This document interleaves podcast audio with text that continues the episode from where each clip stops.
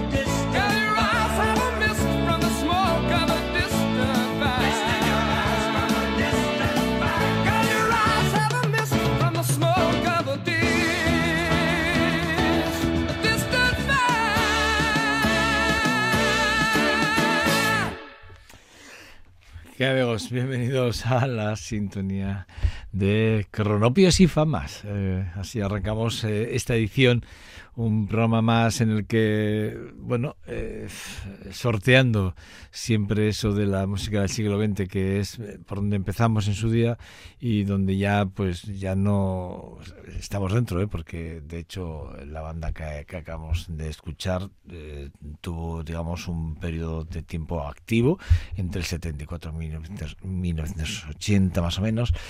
Una de esas bandas de rock que utilizan muy, muy bien la parte sur esa parte de Alabama en la que ellos nacieron, en la que ellos bebieron mucho.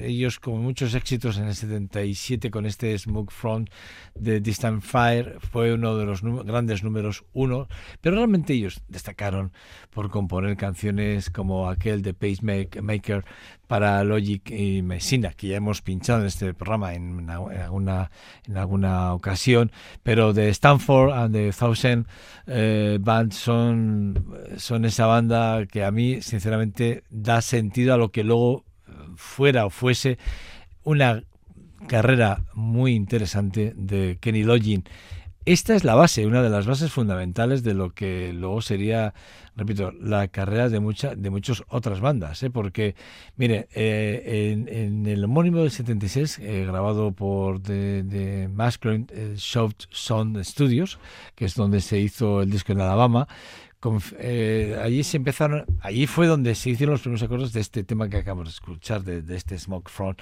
de Distant Fire que alcanzó en las listas a nivel mundial el número 9, que dentro de, las ventas estuvo también entre los 9 y los 8 lugares de los digamos de los discos más vendidos de, la, de aquel año 1976 y con récords muy importantes en cuanto a asistencias en conciertos donde iban la banda de Stanford and Thousand Band. Es verdad que el álbum fue además retitulado con el nombre de la canción con éxito simplemente por conseguir algo más, más de éxito, más, digamos, más de, de, importancia. La banda fue apoyada además por, eh, por haber conciertos, por, ejemplo, con los Fleetwood Mac, que en la gira de Rumors, que, que, que, iba delante del inicio de la, de la, banda, de los conciertos, eran los Stanford Thousand Band.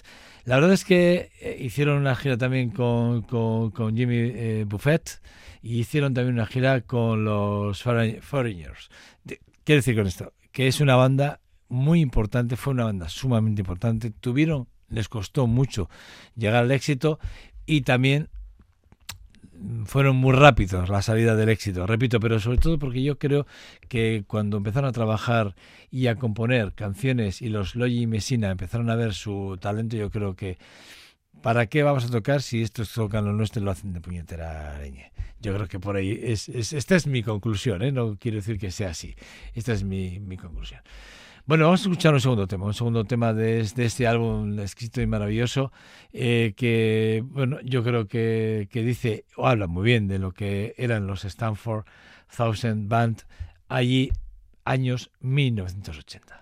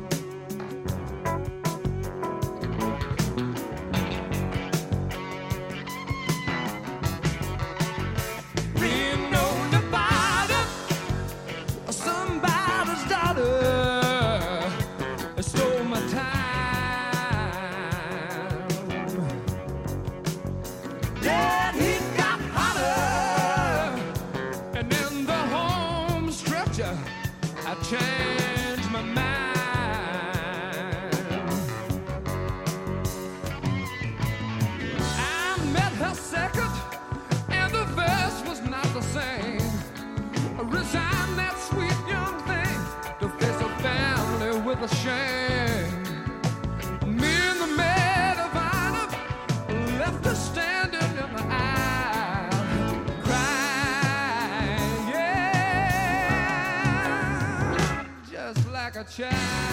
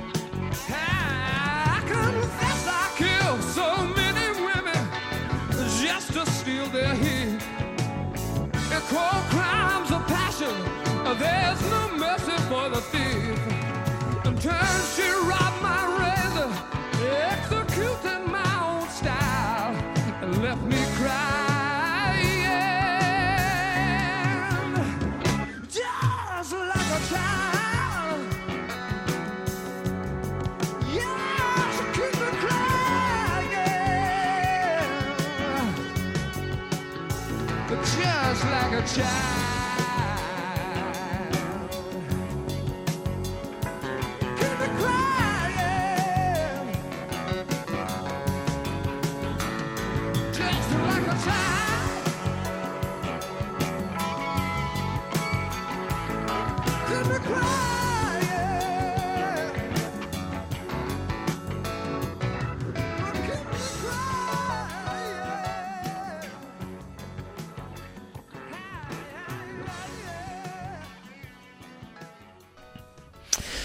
No los hemos presentado, pero Pachi me había estado en el control técnico y que les habla yo se la cabeza. hemos empezado así con tan fuerte con una de las bandas que tanto me gustan y que disfruto de ella.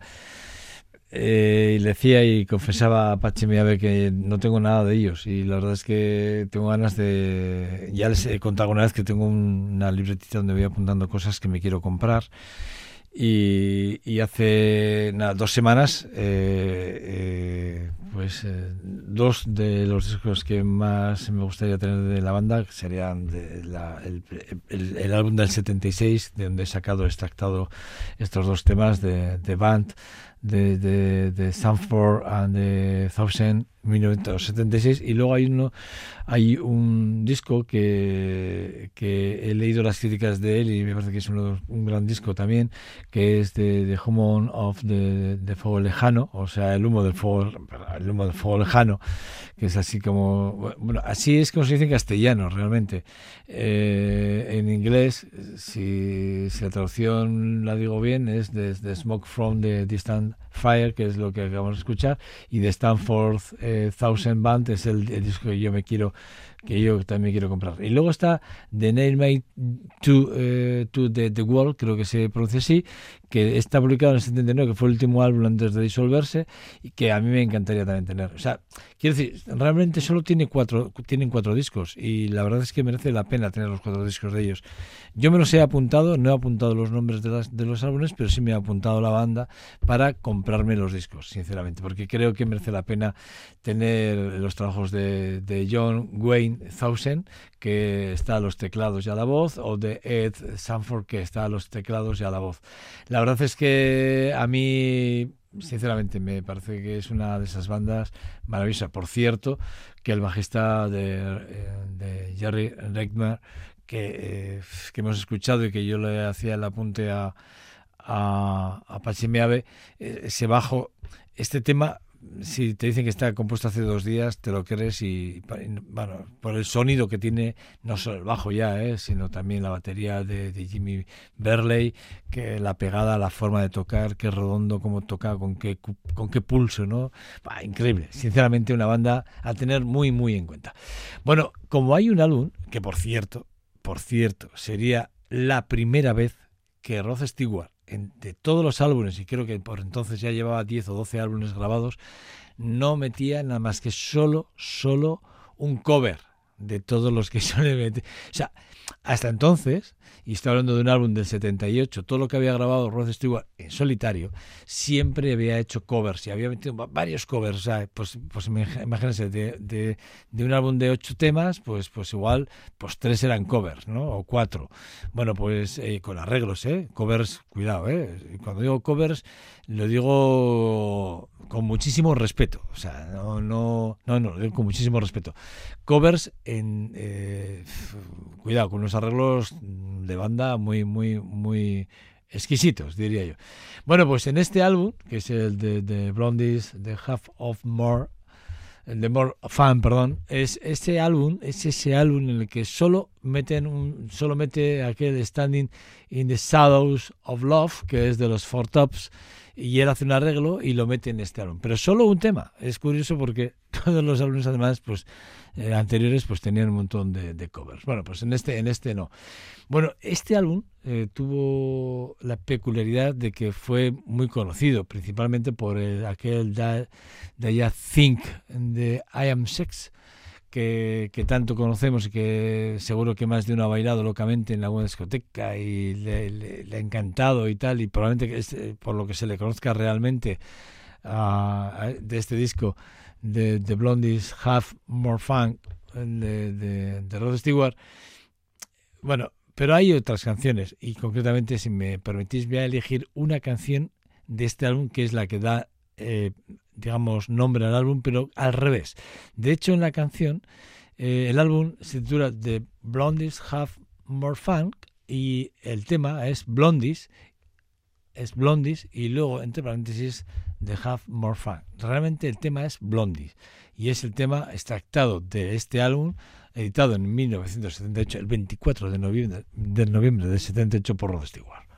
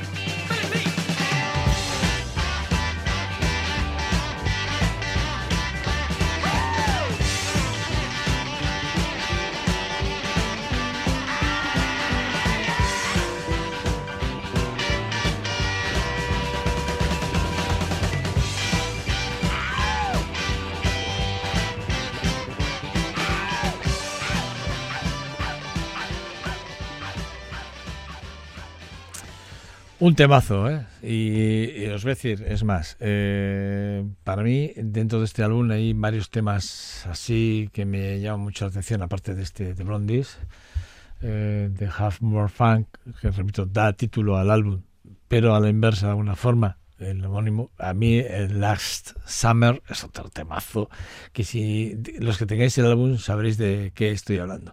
Luego está el Darting Weekend, que a mí me parece que es otro tema de esos de los de, de que te quitas el sombrero y por supuestísimo hay un Is That de That Thank You I Get que la verdad, sinceramente, el álbum es maravilloso, sinceramente, les digo de verdad, y yo creo que es uno de esos álbumes que que, merece la pena. Incluso el Standing eh, in, the Shadow of Love, eh, esa versión que hacen de la composición que hicieron en su día de, Holland, Dusser and Holland, que, que, popularizaron los Four Tops, quédense con ella, que también es 4 minutos 28, que, que les va a divertir les va a encantar. Bueno, eh, yo hace poco, y, esto hay que decirlo así, tal cual, he descubierto a un artista que lo llevo escuchando como, no, no os voy a engañar, como dos semanas, más o menos, tres, a lo sumo tres, ¿eh? igual tres, tres semanas. Llevaré escuchando cosas de él, trabajos, eh, colaboraciones, bueno, cosas que, que ha publicado y tiene muchas, ¿eh? porque porque ha ganado, realmente ha ganado, bueno, ha estado, ha estado nominado en muchos, en, en, en, varios, en, varios, digamos, premios. De hecho, tiene premios Grammys. Eh, mejor interpretación, eh, creo que sí, sí, creo que lo he dicho bien. Sí, mejor interpretación eh, con con, The Blessed the Lord, tiene eh, mejor canción música cristiana contemporánea. Me refiero premios Grammys, ¿eh? Ganados, luego tiene nominaciones varias. O sea, quiere decir que tiene, por ejemplo, eh, eh, álbum Alabanzas y Adoración del Año como ganador también. Bueno, en este, en este, en este campo, ¿eh? Pero creedme que es un cantante maravilloso y de estos de los que incluso la letra, por muy, muy, muy religioso que llegue a ser y por muy, muy cristiano que nos pueda parecer eh, sus alabanzas, sus canciones, sus arreglos, sus, sus versos, es un tipo con un sentimiento y una sensación, una sensibilidad para cantar a las cosas que nos pasan de forma cotidiana y que pasan desapercibidas desde la visión esa cristiana que, tiene Matt Reitman, que van a, vais a flipar, sinceramente. A mí es un tío que me ha, que me ha, me ha encantado, repito, por su forma de cantar, su forma de interpretar, su forma de creerse lo que dice el mensaje, cómo lo lleva, cómo lo, cómo lo publica. Y yo eh, aquí, pues hoy eh, voy a hacer esa, esa, esa parte de de vamos a coger una, una canción eh, y luego vamos a escuchar otra con Phil eh, eh, Wickham, perdón, que es otro un amigo suyo con el cual también colabora. De hecho, vamos a escuchar las canciones. Vamos a escuchar la canción de Matt Rainman, que, que es The Blessed the Lord, y luego vamos a escuchar seguidamente de Phil Wickham, que es The Heart of the Worship. Las dos canciones seguidas, dos álbumes diferentes, dos directos los dos son directos y en, uno solo está eh, Matt Raymond y en el otro está Phil, eh, Phil con, con Matt Raymond.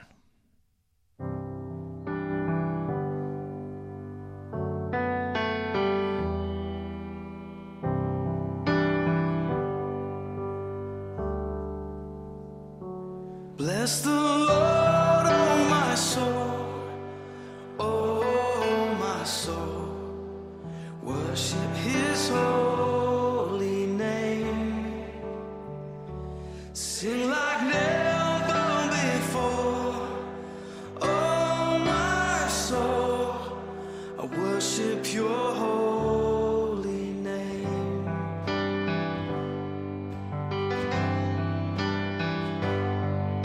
sun comes up, it's a new day dawning.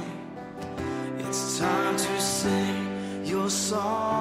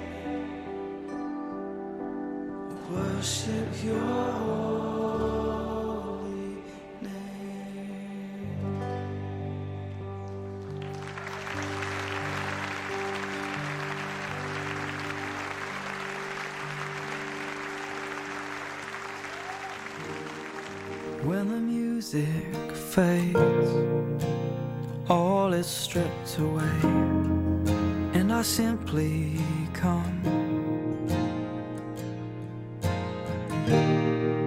Longing just to bring something that's of worth that will bless your heart. I'll bring you more than a song for a song in itself is not what you have required.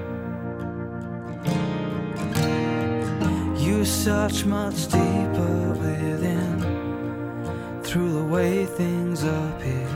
You're looking into my heart. I'm coming back to the heart you. It's all about you, Jesus.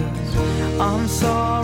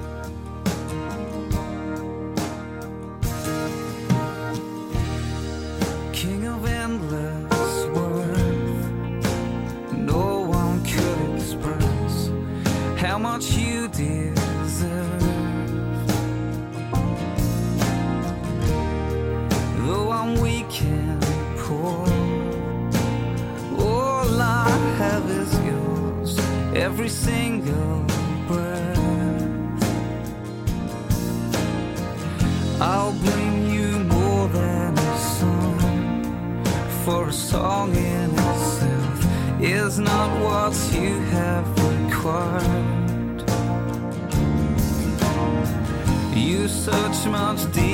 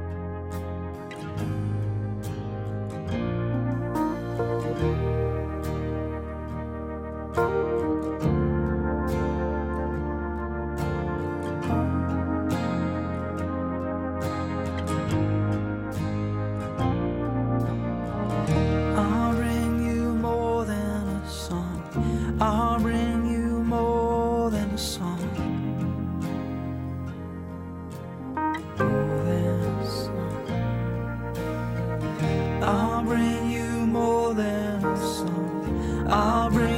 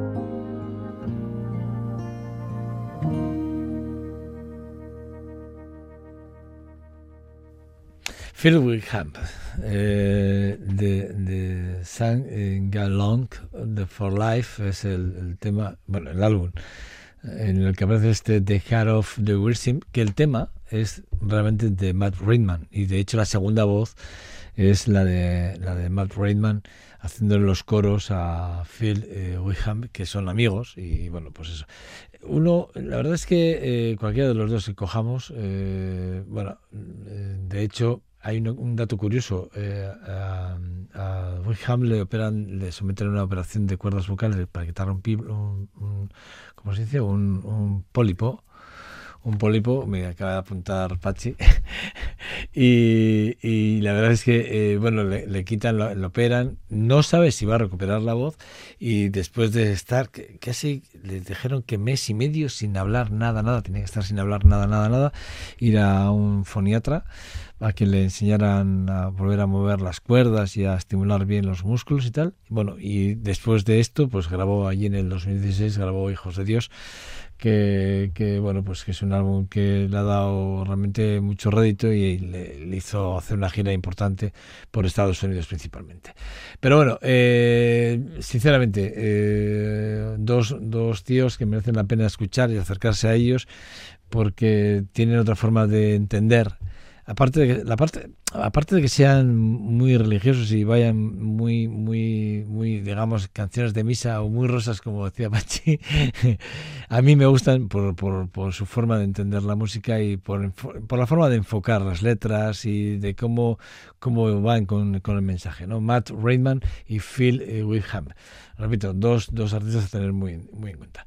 De, de Soho Blues es una de esas bandas eh, de hecho, vamos a escuchar Warren de, de- del álbum de Optimism, que a mí me parece que es un álbum muy, muy interesante, pero es una banda que hay que entender de dónde viene.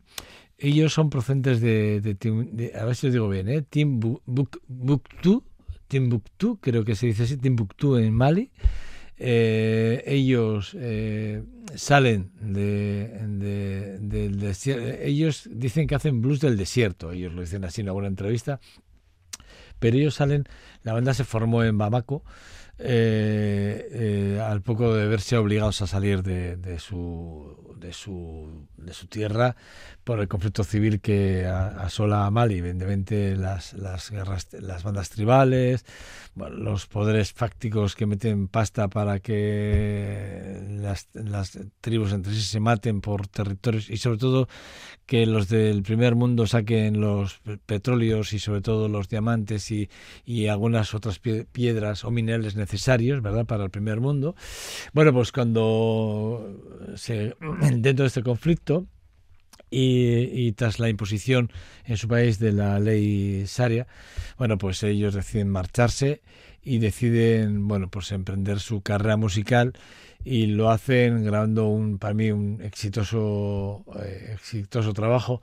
Este es el creo que este es el tercer trabajo, ¿eh? pero ellos cuando salen de su país salen hablando de, de, de un álbum que, eh, que si no me equivoco es de Music in the Exile, que quiere decir música de exilio, que se publica en el 2015, de, Resiste- de Resistance en el 2017, que es Resistencia, y Optimist, que es este 2020, que es optimismo, ¿no? que creo que quiere decir eh, optimismo. La verdad es que ellos eh, hacen una música súper fresca, súper... A mí me gusta mucho, tiene una, eh, tiene una parte de hip hop y rhythm and blues muy interesante, que mezcladas con un pop muy, muy actual. Y para sufrir lo que han sufrido y sentir lo que han sentido sus carnes, familias, eh, eh, su gente cercana, ellos eh, siguen teniendo los valores de Johnny Lee Hooker, lo dicen ellos, eh, no lo digo yo, de Johnny Lee Hooker, los valores de Beatles fundamentales para ellos y de Jimi Hendrix. Y de hecho lo vais a, como, se suele decir en este rol, lo vais a flipar, porque a mí me encanta, sinceramente, pero yo creo que os va, os va a encantar. Repito, ellos son de Son, eh, de Blues. Eh, el tema que vamos a escuchar es Worry y el álbum es Optimistic, es 2020.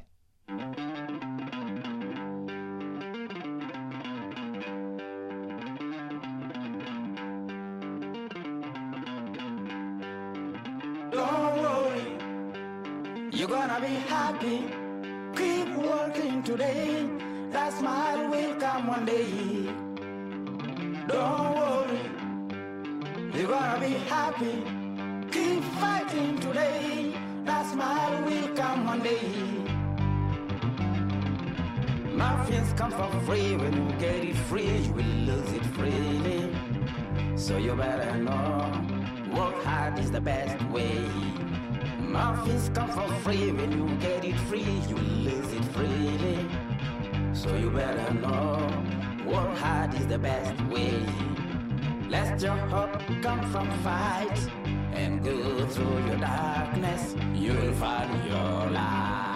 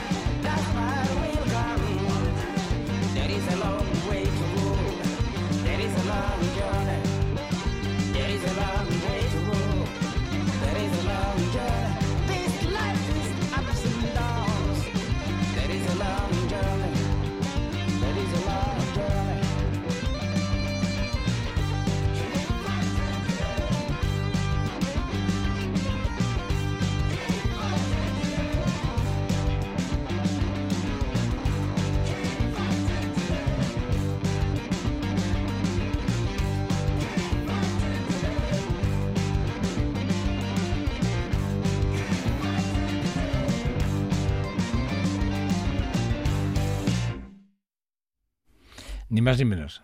Así se presenta una de las bandas que para mí, repito, eh, después de, tener que salir de forma traumática de, su país y ya por entonces haciendo ya buena música ellos, bueno, eh, han, dieron continuidad a sus trayectorias profesionales a pesar, repito, de, de estar su- sufriendo la persecución no ya solo ellos, sino sus familias y amigos eh, en un país eh, en el que, bueno, en Mali, pues eh, lo que les decía, pues bueno, pues sufriendo la persecución de, de esas, de- dentro de ese conflicto de las bandas tribales que existen y que están bien, pero bien pagadas eh, por, por los poderes, eh, sobre todo mundiales, ¿no? por los intereses que es lo que pasa siempre, el interés económico, ¿no? Que prima por encima de la vida humana, ¿no? Bueno, pues eh, aún así, pues eh, cabe la esperanza de que haya gente como ellos que sean capaces de seguir trabajando por, por su sueño y por seguir conquistando su, su, realidad, ¿no? Más inmediata. De, de Son Joel Blues, repito, quédense con el nombre, tienen tres álbumes ya publicados, desde el 2015 al 2020, y bueno, pues es una de esas bandas que si yo pudiese, me- sinceramente, mañana me las traía Gasteiz aquí a, hacer un directo sin lugar a dudas. Bueno, eh, eh, hemos hablado hace poquito de ellos, pero yo vuelvo a insistir, Poco para mí es una de esas bandas eh, que me encantan por muchos motivos, sobre todo por, por esa, porque creo que son la, banda que realmente hacen la mejor fusión de, de pop rock eh, country que hay en el mundo. Por cierto, la, la portada de Seven, de, de- del álbum del 74, fue hecha por Phil, Phil Harman, uno, para mí, un tipo eh, eh, muy peculiar, muy peculiar por su forma de vestir, por su forma de ser, un tío que era muy extrovertido, un tío que, bueno, eh, que llamaba muchísimo la, la atención, actor, comediante, guionista, diseñador, bueno, un tío que lo tenía todo, uno de esos hombres que, que cuando conoció a la banda, a poco, dijo que él quería hacerles una portada. Y la verdad es que la portada, así, vista así, si, si la ven es verde con una herradura blanca y poco puesto encima, pues no, no, dice, no dice mucho, pero simula la felicidad y simula una, una, una sonrisa de somos siete los siete de los siete fantásticos que venía a decir. Un poco es un poco la idea que él que él quería transmitir no eh, por cierto, eh, esta, esta grabación se hace en estéreo, eh, en un estéreo convencional de dos canales. Esto Pachi Meave, que sabe mucho de esto, sabe de lo que hablo. Y espero que ustedes, a ver si yo los explicar de la mejor forma. ¿eh? Pero el álbum también está lanzado eh, en una edición cuadrofónica de cuatro canales, en, el, en, en, en lo que se, se, denomina un LP normal, y luego también está hecha en cinta de ocho pistas. Vale, esto es como se hacía antiguamente las grabaciones. O sea, antes se grababa de una forma, ahora ya todo está súper digitalizado, ahora ya todo se procesa, no hay nada que se deje ahí, no, no. Pero antiguamente no era así. Y tiene, si escuchan el disco, eh, tiene una peculiaridad, es que eh, ahora ya con las, con las últimas tecnologías este disco ha mejorado mucho, pero el, el disco, el, el vinilo del 74 es un vinilo que tiene un sonido muy peculiar muy interesante porque tiene el sonido de la aguja todavía es mucho más acentuado que en cualquier otro disco de vinilo. Es una cosa curiosa y tendrá que ver, entiendo yo, y repito aquí, pues Pachi que sabe mucho más que yo, probablemente lo podría explicar, tiene que ver con el proceso de grabación de en su día de, del disco. Bueno, un disco que tiene para mí unas armonías muy fuertes, con unos toques y unos acentos muy muy equilibrados y muy muy puntuales. O sea, quiero decir, los acentos típicos del rock, pero si quieren si, eh, con un poco más de tono, más, más volumen, si me, creo que, sería así. Probablemente sea por la parte de las guitarras acústicas, que probablemente como eh, los vibratos estaban muy altos, tenían que acentuar mucho más eh, la presencia de las notas tónicas de, alguna forma. Yo creo que tiene que ver tiene que ver mucho con, con lo que fue la, la, grabación en su día. Bueno, en cualquier caso, un disco que vuelve vuelve poco, vuelve a este programa, vuelve a a Cronopios y Famas y sinceramente el, eh, cuando vemos la forma magistral de, de esas guitarras acústicas de Paul eh, Cotton o de, de Rat Young eh, con ese pedal steel o el banjo, bueno, pues poco más podemos añadir.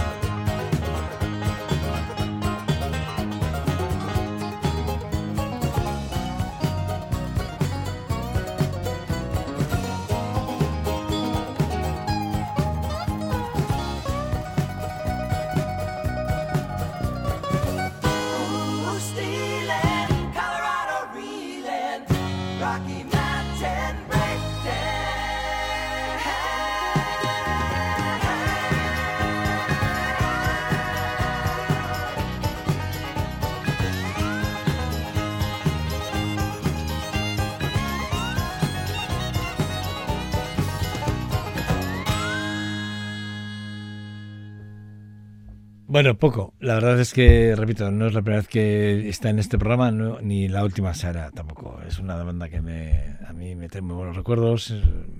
me encanta y espero que a ustedes les, les haya gustado esta, esta parte, este, este trabajo de Seven de, de poco una de las bandas, repito, que como bien les decía, ¿eh? cómo acentuaban, ¿eh? cómo forzaban, ¿eh? sobre todo el violín, ¿eh? ahí cómo despuntaba ¿eh? en, en, en, las tonalidades más altas. Bueno, de, de Beautiful Day es un, un, tema que aparece en el, en el álbum de, de U2, grabado allí en el 2000, de All, thing, All That, All That You Can, de Leave It Behind, que creo que quiere decir todo aquello que no puedes dejar atrás. Eh, es un álbum de los álbumes que cuando lo llevas a directo, y nosotros vamos a escuchar uno de esos directos que se hacen, que, que hicieron ellos ahí en el 2005, eh, y que a mí me parece que es un álbumazo tremendo del directo, que a mí, sinceramente, yo, yo cuando cuando escucho música, pues procuro mucho escuchar música eh, del directo, porque lo, que está grabado en estudio está muy bien, está fantástico, pero el directo siempre te da algo más, eh, te da la frescura del momento, del momento, sobre todo del momento de interpretar, ¿eh? porque esto, lo de grabar es como un poco como en la tele, que te engañan, ¿no? Que, te cortan por aquí o el cine, ¿no? Cortan por aquí, cortan por allá, ven, te dejan ver lo que quieren ver y, te transmiten lo que quieren transmitir, pero en directo no hay trampa ni cartón, le estás viendo, le estás viendo tocar, le estás viendo interpretar, le estás viendo todo, estás viendo todo y ahí no hay trampa ni cartón. Entonces a mí me gusta mucho eh, los directos. Entonces este es un directo del 2005 en el que, bueno, pues U2 pues da muestra de su calidad, de su, de su talento, de, de, todo. Y la verdad es que, bueno, para despedir este programa de Cronopios y Famas, esta nueva entrega me parecía que era algo, algo maravilloso. Bueno, pues nada, pues les dejamos, les dejamos. Y ya les digo, eh, Pachi Meave está en el control técnico, que últimamente es quien me, me acompaña aquí en las labores de realización de, de este programa. Y quien les habla es Joseba Cabezas. Esto es Radio Vitoria y esto es un programa exclusivamente un producto de esta casa para vosotros. Bueno, nos vemos, nada, en una semanita estamos aquí de nuevo. Cuidaros, agur.